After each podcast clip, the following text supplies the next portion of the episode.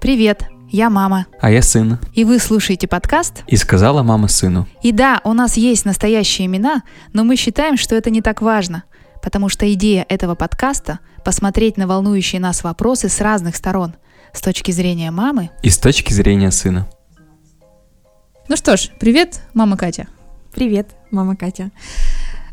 И я хочу тебе задать сейчас, перед началом, только один вопрос. Вот ты, мама Катя, ты кто вообще? Расскажи о себе в 30 секундах. Я Катя, и я мама сына и дочки. Но почему-то эта сторона, вообще сторона материнства, она ну, очень закрытая. То есть э, я ее не выставляю на показ, и я об этом очень редко говорю, и только с какими-то близкими людьми, очень близкими людьми, например, э, со своим психотерапевтом. вот, потому что ты что-то рассказываешь там другу, подруге, там, знакомому, незнакомому. Я очень болезненно отношусь к тому, когда меня начинают оценивать, э, начинают высказывать свое мнение по отношению к к материнству мне это больно, потому что я и так там вся в сомнениях постоянных, правильно я делаю, неправильно, как будет лучше а, моим детям, что я могу сделать для того, чтобы мой сын себя чувствовал комфортно, когда там его травят в школе, например. Там и так столько всего, что как что обычно. когда ты говоришь о себе, что я мама, ты боишься получить э, какую-то оценку окружающих, потому что сама ты мама сомневающаяся. Ну вот, да, то есть ты же мне дала оценку, но меня она не ранит что я сомневающаяся мама. На самом деле я очень классная мама. Я и... знаю. я бы хотела быть такой мамой, потому что главная задача моя как мамы — это здоровье психическое, прежде всего, моих детей, чтобы мои дети получили эту необходимую опору для жизни и могли сами выбирать, как им жить эту жизнь. вот. Дети мои — это такой показатель моей безусловной любви, потому что я не ругаю их за оценки плохие в школе, так как я сама, да, боюсь оценки. В какой-то степени это может быть а, выглядит как пофигизм, да, какой-то такой, что тебе неинтересно. Нет, я хочу дать свободу выбора ребенку. Вот, молодец. Пятерочка тебе. Оценочку хотела? Пять, да. Пятерочка, садись, пять, молодец. Ты знаешь, я когда задумала и сказала мама сыну, я придумала для себя, что буду приглашать разных мам. И задумалась, каких разных мам? Ну, мы правда все очень разные, но мы должны быть разные и отличаться друг от друга по какому-то принципу. И вот у меня, например, есть образцово-показательная мама.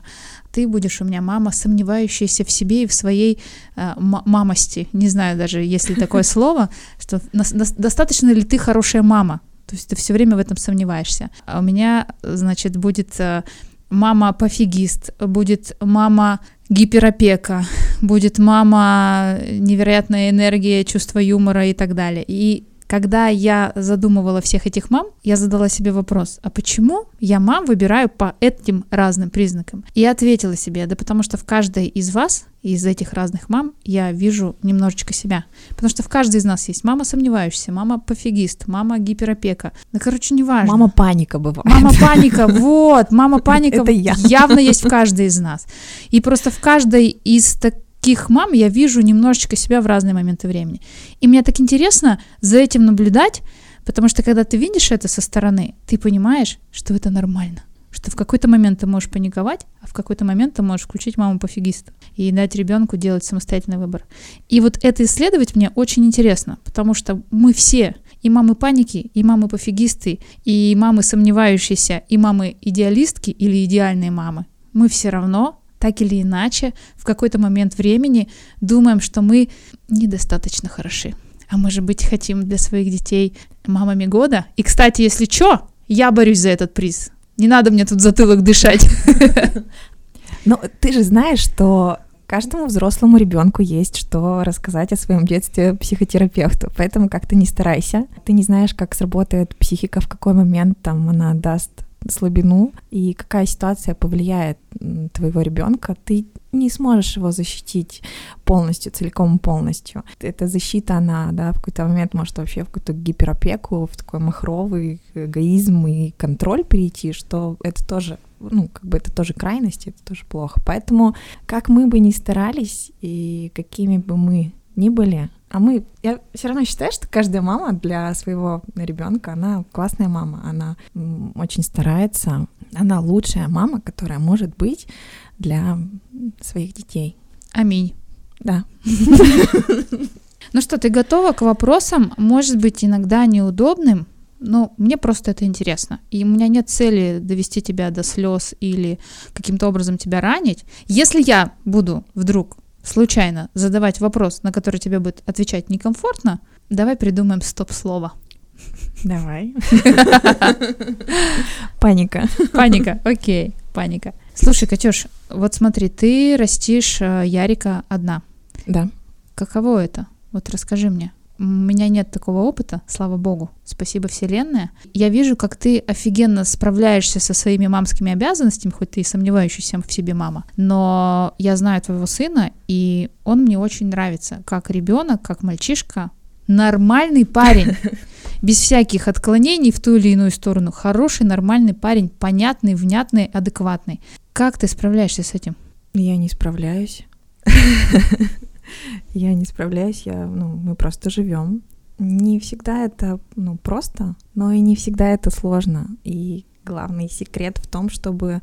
Сейчас банальную очень вещь скажу, и она будет резать, наверное, слух, но про кислородную маску, да, которую ты э, одеваешь сначала на себя, а потом уже на своих детей. Я ничего не делала специально, чтобы он вот вырос таким классным. Мне хочется думать, что он и родился, конечно, у меня таким классным, но сейчас уже спустя столько ну, времени, ему 11 лет, я вижу свои пробелы, я знаю, где я накосячила, я стараюсь это исправлять.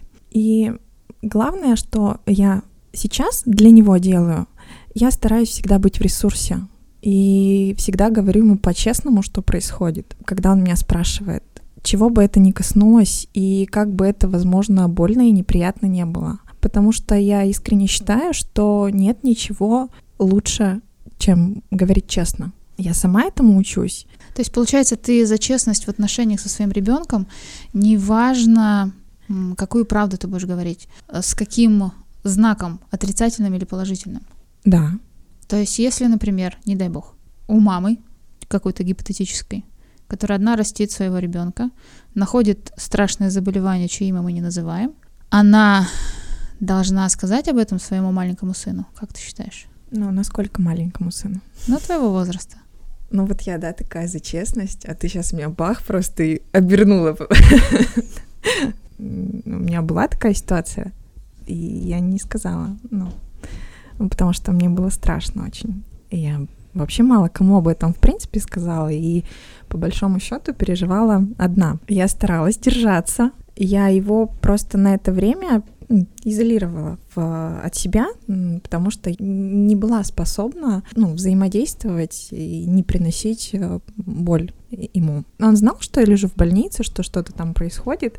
В итоге ведь все хорошо оказалось, да? То есть я ему не наврала. Все хорошо, я здорова, у меня нет никакого смертельного заболевания, поэтому в общем, я выкрутилась. Я честная мама.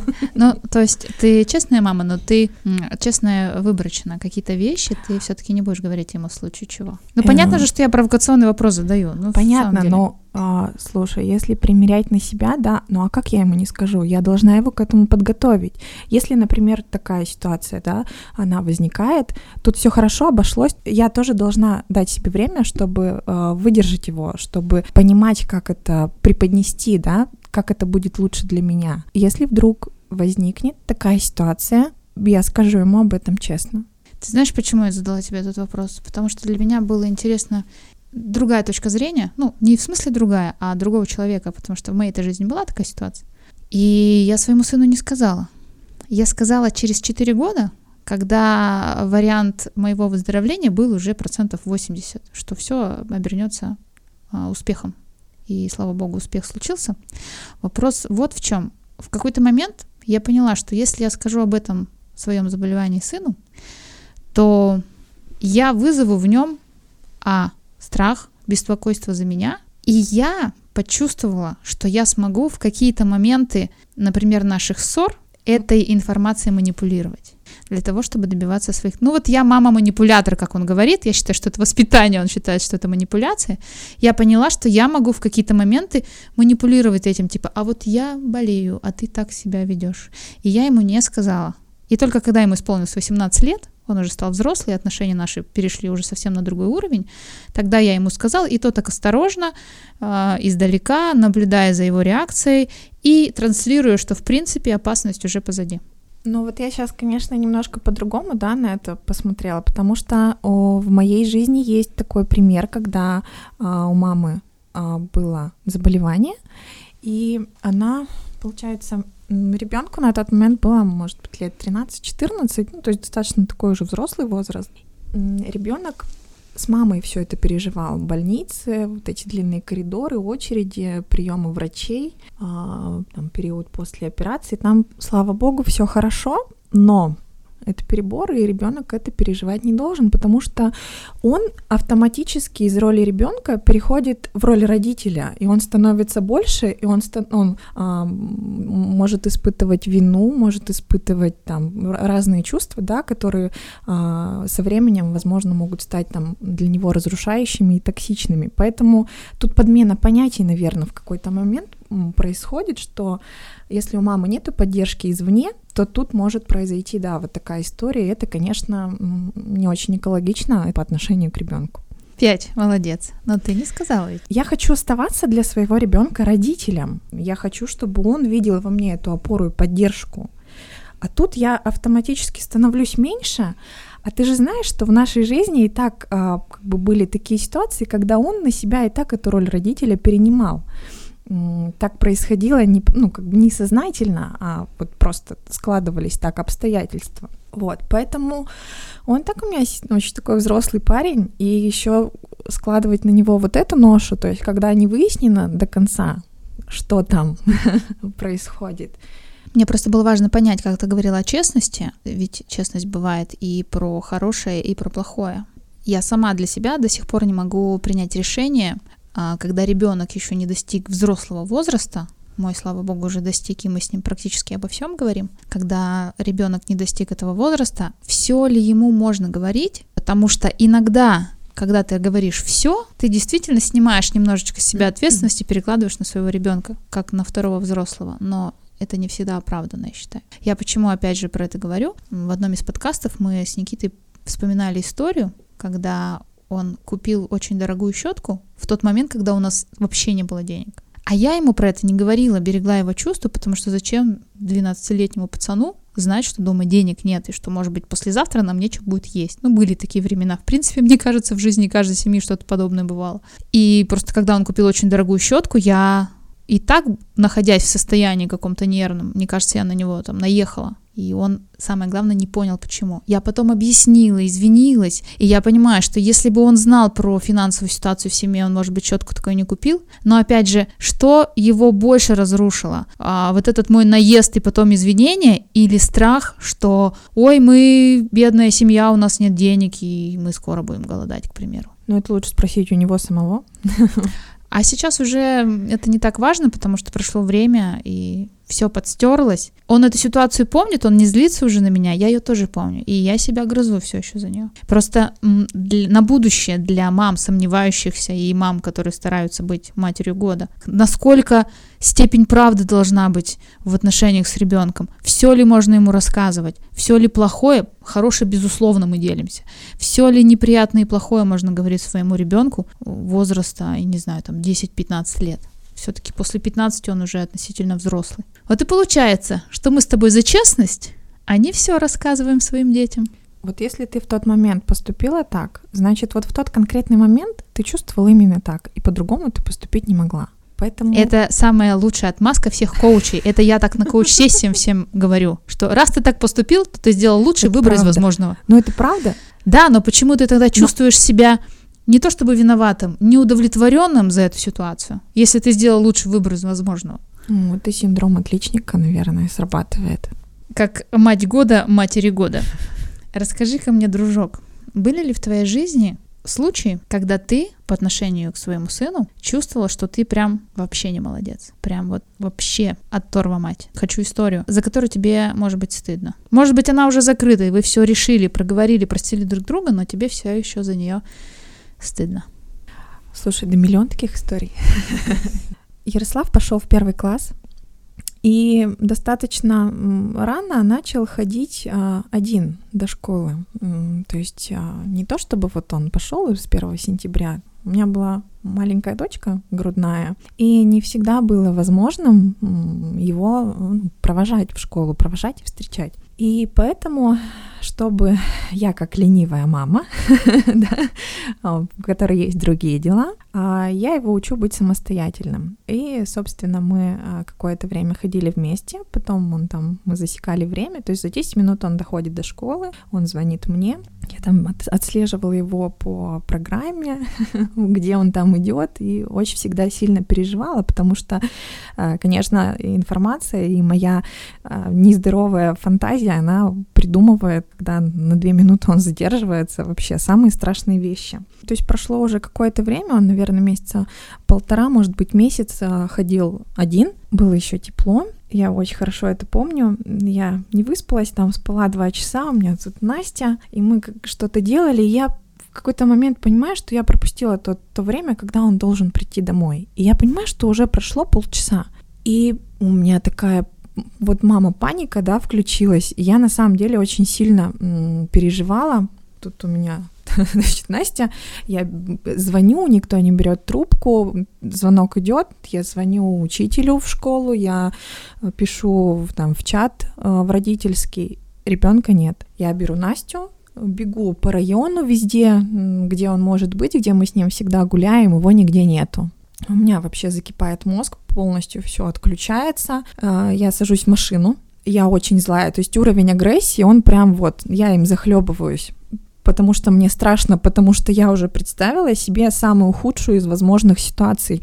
В той ситуации мне вот вот здесь сейчас, там утром понедельника, мне не на кого было положиться, мне некому было отдать там э, грудную дочку и решать как-то эту проблему. Я, значит, села в машину, все, я поехала а, в полицию. Я поехала в полицию, продумывая по пути, что я сейчас буду звонить там в Лизу и вот это вот все, значит.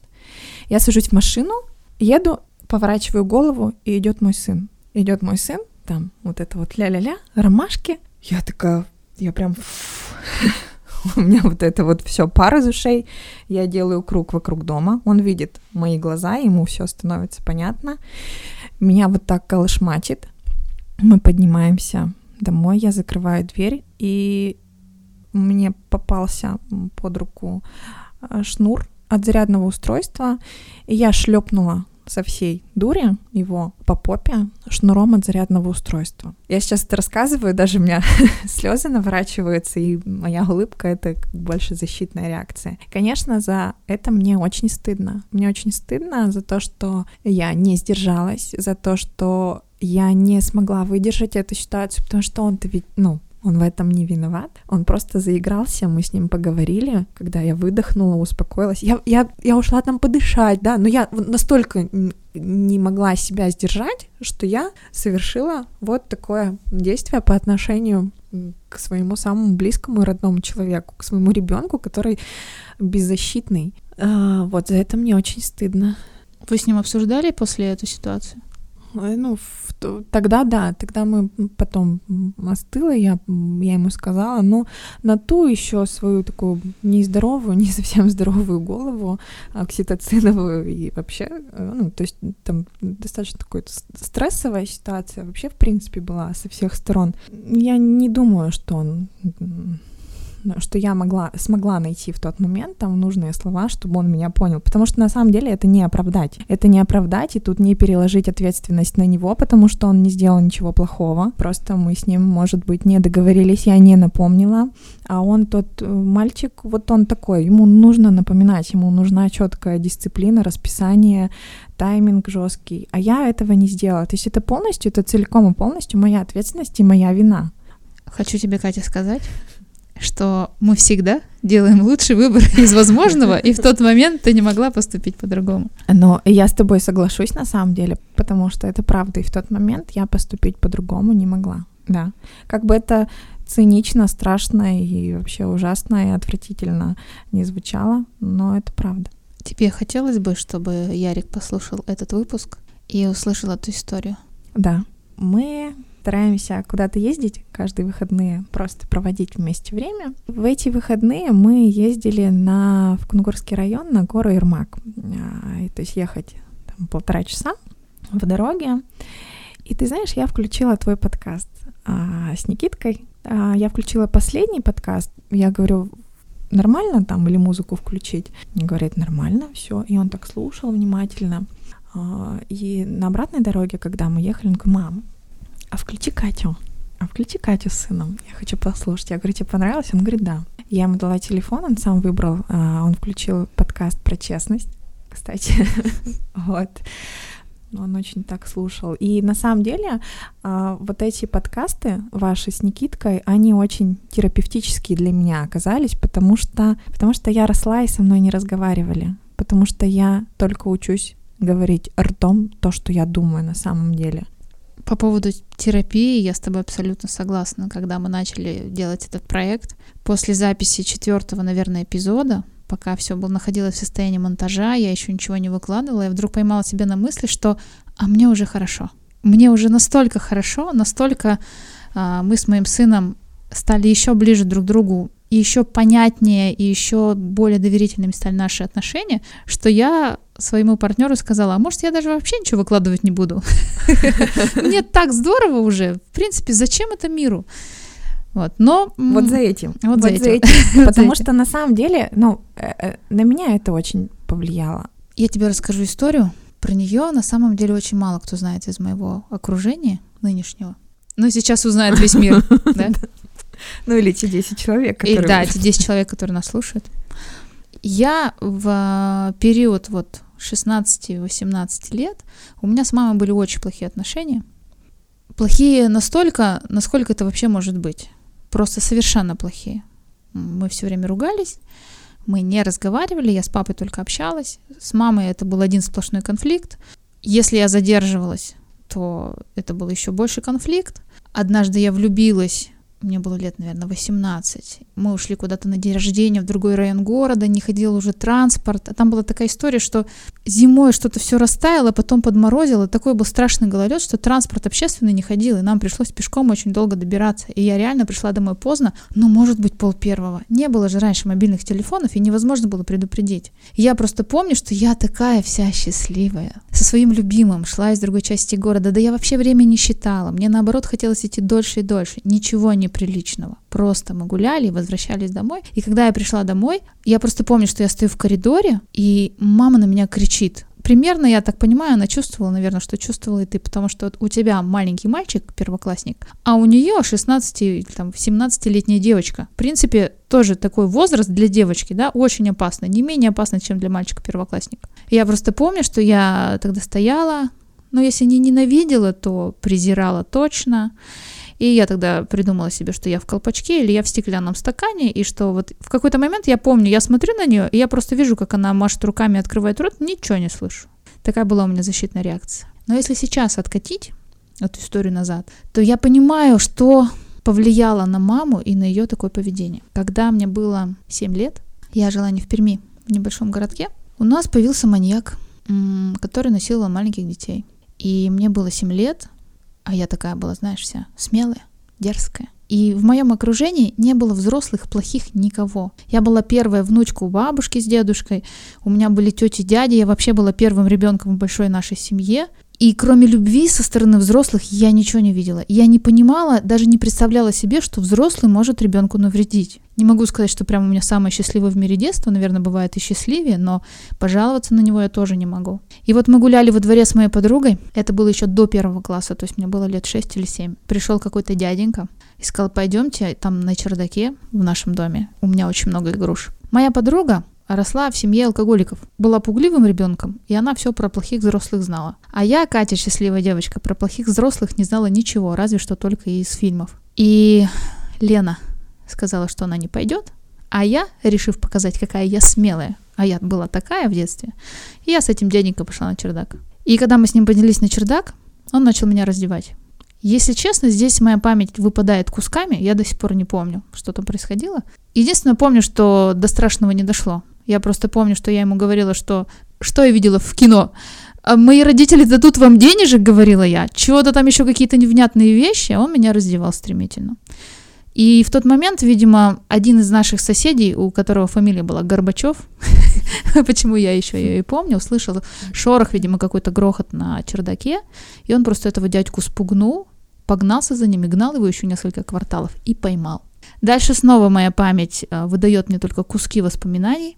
Я помню мамино лицо, какой-то, знаешь, невероятно испуганный и потерянный. И как она мне пыталась объяснить, что он хотел со мной сделать. Мне шестилетний. Она говорит, вот такие плохие дяденьки, они берут детей и выворачивают их наизнанку, да, вот потрясающее мамино воображение, что страшнее не могла придумать. А потом еще одно самое страшное воспоминание, которое, к несчастью, не полностью стерлось в моей голове. Когда его поймали, меня привели на судмедэкспертизу, и такие, знаешь, воспоминания, которые навсегда наложили отпечаток на всю мою дальнейшую жизнь. Большое помещение, большие своды гулкие. В дверях стоит дядя Степа милиционер в такой красивой форме. За столом сидит тетенька машинистка и печатает на печатной машинке. И меня осматривает дяденька, гинеколог, судмедэксперт. Прошло 37 лет. Я не думала, что сейчас, когда буду рассказывать эту историю, о которой мало кто знает, я снова погружусь в эти воспоминания. Наверное, более страшного унижения я в жизни не испытывала никогда. До сих пор. Особенно, когда ты не понимаешь, что происходит. И я не могу сказать ничего про, плохого про этих людей. Был очень такой, знаешь, дяденька очень корректный. Но, блин, мне 7 лет. Затем снова дыра, затем суд. Хороший такой советский суд. Три человека сидят где-то на возвышении за столом. Вот этот вот плохой дяденька в кабинке преступников, я, мои родители, еще ползала каких-то людей, и тетенька судья спрашивает меня, семилетнюю девочку, до какого уровня этот дяденька спустил мне штаны при всем вот этом зале. Дальше снова дыра, и вот такими, знаешь, сполохами э, воспоминаний в моей голове. Я благодарна, не знаю кому всем на свете вселенной, что ничего плохого со мной тогда не случилось, кроме вот этих вот неприятных воспоминаний. Но именно сейчас, когда я сама стала мамой, я вспоминаю историю своей юности и как мама на меня кричала в те моменты, когда я опаздывала домой и приходила поздно. И если тогда я смотрела на нее с некоторым презрением, типа, что ты совсем уж с ума сошла, то сейчас я понимаю, чем продиктована ее такая истерика и такое поведение. Я почему это рассказываю? Потому что на самом деле та история, которую ты рассказала и которую рассказываю я, они по большому-то счету почти ничем не отличаются несмотря на то, как мы реагируем, да, вопрос в другом, мы одинаково испытываем при этом. Кстати, вот а, в продолжении моей истории. Я же тогда в 7 лет все забыла. Я, видимо, настолько пережила стресс, я забыла все. Когда мне было, мне было 11 лет, мы с моей подругой шли со школы. К нам подошел милиционер и показал фоторобот. И говорит, девочки, вы видели этого дяденьку? Это он? Я в течение недели вспомнила все, что сейчас рассказала. Это он. Его амнистировали. Он вышел и изнасиловал а, пять или шесть мальчиков и убил в течение нескольких месяцев. Мы уже жили в другом районе города, и он начал тусить в нашем районе. Но я, к счастью, возможно, для него уже не представляла интереса, потому что он насиловал и убивал именно 7-9 лет детей. Я не знаю, поймали ли его второй раз, но я вспомнила всю эту историю, когда увидела фоторобот. Причем, говорю, вот на протяжении недели воспоминания приходили ко мне. Не все, слава богу. Я не хочу вспоминать дальше. Это удивительная способность человеческой детской психики забывать, ну, а, абстрагироваться, да, просто в небытие куда-то эти воспоминания складывать, иначе бы ну, ребенок просто не выжил, да, потому что э, детская психика не способна это Точнее, наоборот, она таки способна это вынести, просто это потом тебе аукается. Мое это поведение в тот момент и моя вот эта невыносимая агрессия, она же тоже не просто так, и она же тоже имеет подоплеку похожего характера. Потому что со мной это случилось э, в пятилетнем возрасте, и я тогда вообще не поняла, что произошло. Потому что в в мире пятилетнего ребенка не существует секса никакого. Ну, видимо, это связано, да, с тем, как растет и развивается психика в том числе. И вспомнила я это уже ближе, мне кажется, я даже сейчас не могу сказать какой-то момент, ну вот когда там, я это осознала и поняла вообще, что произошло. Но это случилось ближе к подростковому возрасту. И поэтому, когда происходят какие-то вещи а, с моими детьми, ну, такие, когда вот он пошел, да, на 10 минут задержался, и у меня начинается паника, я просто, я не могу это выносить. Э, хотя сейчас я это уже пережила. Если ты заметила, я вообще об этом говорю спокойно, но гештальты не до конца закрыты, и нужно это все решить. Тут еще срабатывает такая штука, что где внимание, да, там рост. Это же очень страшно, и мысли материальные, и тебе все об этом говорят, и то, о чем ты думаешь, там, вселенная твоя притягивает это. Вот, об этом я тоже думаю. то есть тут включается мама параноик тут, наверное, могу сказать, что я контролирующая такая мама. Слушай, за последние несколько минут ты дала себе несколько определений. А... Мама паника. А, нет, сначала сомневающаяся мама, мама паника, мама параноик и мама контролирующая. Ведь эти функции, они по большому счету неплохие, потому что они все несут некую защитную историю для твоего ребенка. Какими бы другими словами ты могла заменить эти все характеристики, но уже в положительном ключе. Мама сомневающаяся. Это мама какая? Уверенная, умная. Мама паника. Не знаю, мама паника хорошая, по-моему. Мама паника хорошая? Паника-то ведь она может быть беспричинная. Да, может быть беспричинная. И как показывает практика, она ты навешиваешь туда причину, придумываешь ее. Мама заботливая? Возможно, да, мама заботливая. Мне хотелось это сказать. Ну, пускай будет заботливая, ладно. Мама параноик? Ну, тоже заботливая, да? При, э, при, предугадывающая. Предугадывающая. Ну, хорошо. И мама контролирующая? Ну, блин, тут везде заботливая мама подходит, мне кажется. Понимаешь, ты уже сама по себе заботливая мама. Но зачем ты изо всех страшных сил навешиваешь себе негативные вот эти ярлыки? А это знаешь почему? Это же тоже двойное послание, понимаешь? чтобы ты мне сказал, что я хорошая мама, чтобы ты мне дала оценку, что я говорю, вот, я такая, такая, такая, такая. Кать, ну, ты же нормальная мама.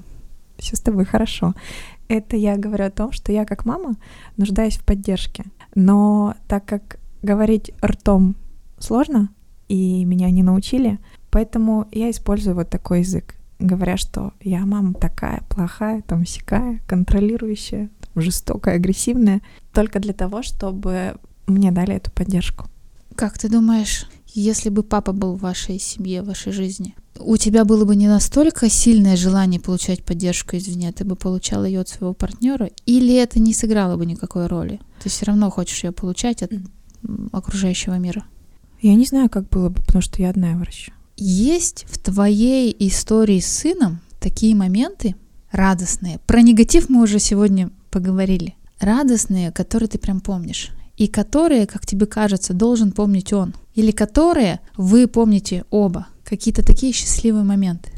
Расскажу про себя. Я помню, а родители купили дачу, даже не дачу, а садовый участок. Мне лет шесть, это значит, у меня еще брат не родился. Ну, в общем, это начало 80-х.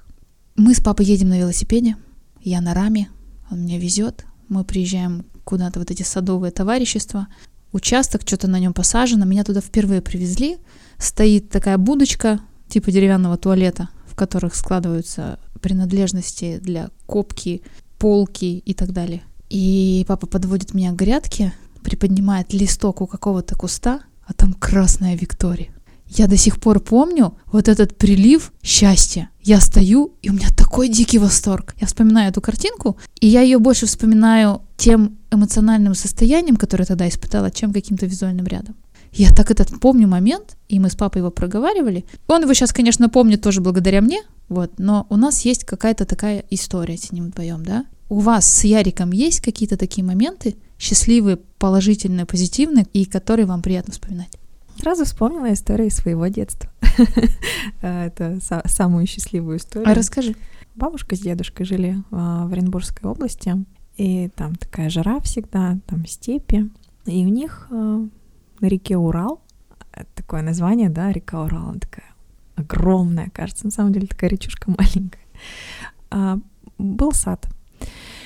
И у дедушки был желтый 412 москвич о, с такими коричневыми кожаными сиденьями, и мы вот с ним ездили, сначала ходили в гараж, а потом ехали на дачу. В сад они тогда ну, называли сад, то есть там был какой-то домик небольшой, непригодный для житья, вот, и мне казалось огромное, просто огромный, огромный сад, где ягоды, помидоры, яблоки, в общем, куча всего. И я помню, как э, мы с ним шли в гараж, делали какие-то вещи, которые должны делать, ну, вроде бы с пацанами, да, я такая девчонка, но мне так было классно. Мы садились с ним в этот москвич, который напрочь просто пах бензином, у него еще был, э, была ручка переключения передач, если помнишь, да, раньше такие были в смоле, там какая-то муха была, э, очень, мне она так нравилась всегда. И мы вот ехали с ним на дачу, а на соседнем участке рос огромный, красный, просто, э, мне кажется, казалось, мою голову, а я тогда, мне, может быть, лет шесть было, пять, помидор. И я такая, деда, посмотри, какой помидор. А он же на чужом участке.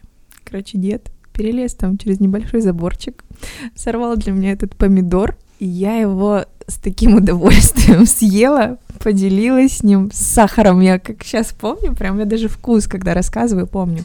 И приезжает сосед, и такой говорит, Толь, у меня, говорит, тут помидор висел огромный, такой красный. Я такая, ну все, все, вот оно, вот оно, расплата сразу же, мгновенная карма. Он говорит, какой помидор? Не было никакого помидора. Я такая, вот это, прям супергерой. Короче, вот у меня такой был дед, помидорный супергерой мой на 412-м желтом москвиче. Ты для своего сына тоже супергеройка? Мне бы очень хотелось быть такой. Вообще он мой супергерой, конечно, он Человек-паук у меня с самого рождения. Ну, а если говорить о том, что были ли в нашей с ним жизни счастливые моменты, ну, однозначно да. У него вообще день рождения 31 декабря. Ну, как бы так себе история, да? И все такие, вот, бедный парень. Ну, классно, да, с другой стороны, два, там один подарок на два праздника. Я такая, нет, нифига, два подарка, два разных праздника, поэтому мы каждый год всегда празднуем обязательно его день рождения. И плевать, что у всех Новый год. У нас в семье главнее день рождения Ярослава отпраздновать, нежели Новый год. В Новый год после празднования дня рождения я дарю ему то, что он хочет, то, о чем он мечтает. И до определенного возраста у меня это получалось делать. Вот. А потом он вырос, и его подарки стали немножко такими... Несовместимы с бюджетом? Да, мягко Мягко сказано. Да. Он до сих пор верит в Деда Мороза. Конечно, что-то подозревает и понимает, наверное, прекрасно, что Деда Мороза не существует, и все, все это делаю я. Но вот он пишет письмо, и он там пишет лыжи. Я устраиваю это вот все так, что действительно приходит Дед Мороз, он находит следы под елкой от снега. И такой, мама, меня не было всего 10 минут. Как он мог пробраться? Никого не было дома. Ты представляешь, он же принес. А я ему тут печенье приготовил с молоком а он, а я его опять не увидел, да что же это такое? Ну вот смотри, ну вот это ты говоришь, Деда Мороза не существует. Существует, он же мне принес лыжи.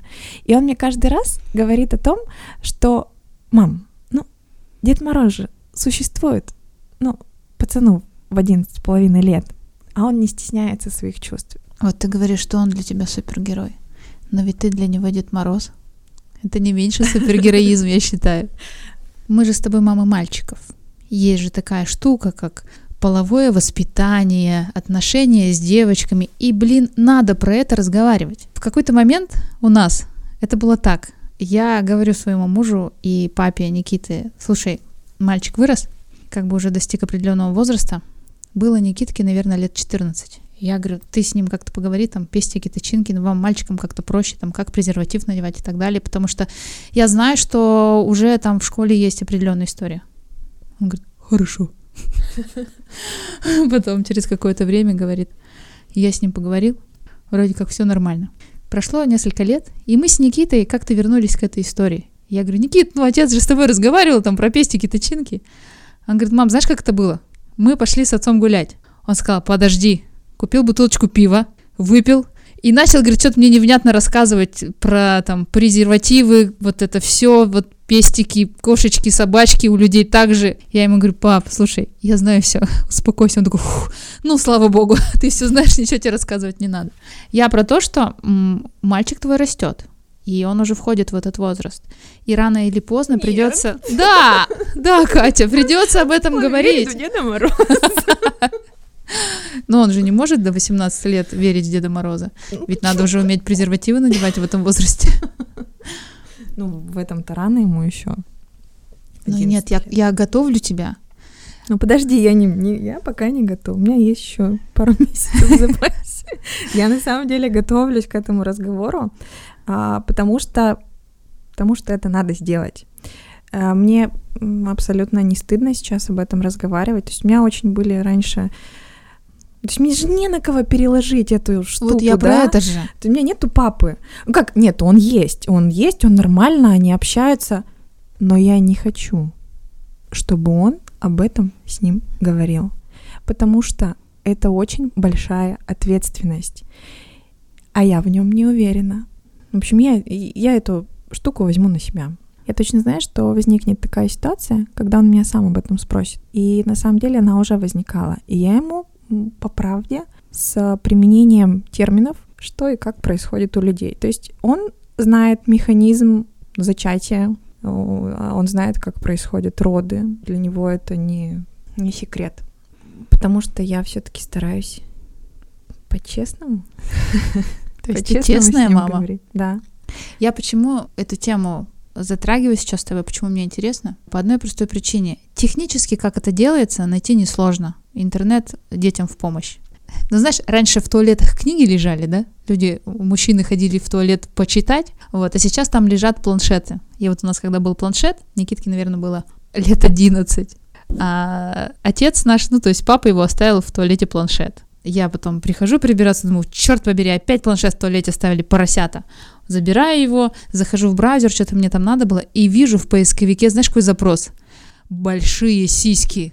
И я понимаю, что это не мой муж гуглил. Это точно не ну он. Почему? Почему? А может он? Да нет, мой бы загуглил что покруче. Мы так, я ничего Никитке не сказала тогда, но мы с мужем так похихикали по этому поводу. И вот тогда я поняла, что надо э, об этом уже начинать разговаривать. Почему я хочу мое глубокое убеждение, чтобы про это с детьми, со своими сыновьями еще мамы говорили. Опять же, да, возвращаясь, техническую сторону вопроса освоить несложно. Но есть такие вещи, которые сейчас, пока у них все формируется, у наших мальчиков, могут очень неправильно это сформировать. Те же мультики хентай. Знаешь ведь про такую штуку? Да, конечно. И ты понимаешь, женщина в этих мультиках, она использована как объект. Угу. Мне настолько это не нравится. Опять же, да, не про техническую сторону вопроса, а именно про отношение к женщине. И когда мы с моим сыном эти вещи обсуждали, я рассказывала ему про предохранение я не скажу, что я получала удовольствие от этих разговоров сразу же, да, мне тоже было достаточно некомфортно, но я рассказывала ему про отношения между мужчиной и женщиной с точки зрения мужской ответственности за эти отношения. Потому что мы-то, девочки, знаем, что нам светит, если вдруг что. У мальчиков это немножечко по-другому. Они вышли из отношений, нет, они вышли из девушки, вышли из отношений, и их ничего уже не беспокоит, ну, будем честны. И я с ним очень много говорила именно про это, что в случае чего, мальчик, ты несешь ответственность наравне с девочкой. И прежде чем чего-то сделать, обязательно предохраняйся или подумай, к чему это может привести.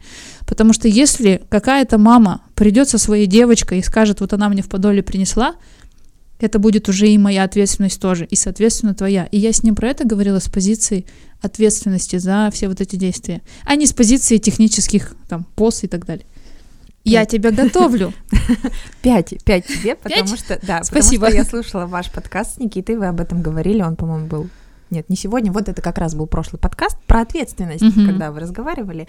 И Никита говорит вот то же самое, что и ты. Поэтому... Тут... Значит, мне удалось. Да, значит, тебе удалось. В нашей семье ситуация такая, что он знает, что бывает, когда мужчина не берет на себя ответственность. И он видел поэтому, безусловно, мы будем с ним об этом разговаривать, как это происходит со стороны женщины. Но ты знаешь, многие вещи он уже знает сейчас. И о многих вещах он может сказать с позиции женщины. Как должен вести себя мужчина по отношению к женщине и что он обязан делить с ней ответственность. Опять же, да, вот я сейчас сказала и поняла, что видит-то он другое, что мужчина может от этой ответственности убежать, что мужчина тут может выбрать совсем другое и оставить женщину. Он смотрит на меня, и он видит, что мне непросто, и ему непросто. И он очень меня оберегает, он очень меня защищает, он очень меня любит. А он точно так же относится к своей сестре, как парень очень тонко чувствующий, очень чуткий. Не реклама сейчас, девочки. Он возьмет на себя эту ответственность. Ты мама 24 часа в сутки, 7 дней в неделю. От этого никуда не деться, ты постоянно беспокоишься. Ты променяла бы эту работу и ответственность мама 24 на 7 на что-то другое? Я сейчас по законам жанра, да, должна сказать, что нет, ни за что в жизни. А скажешь?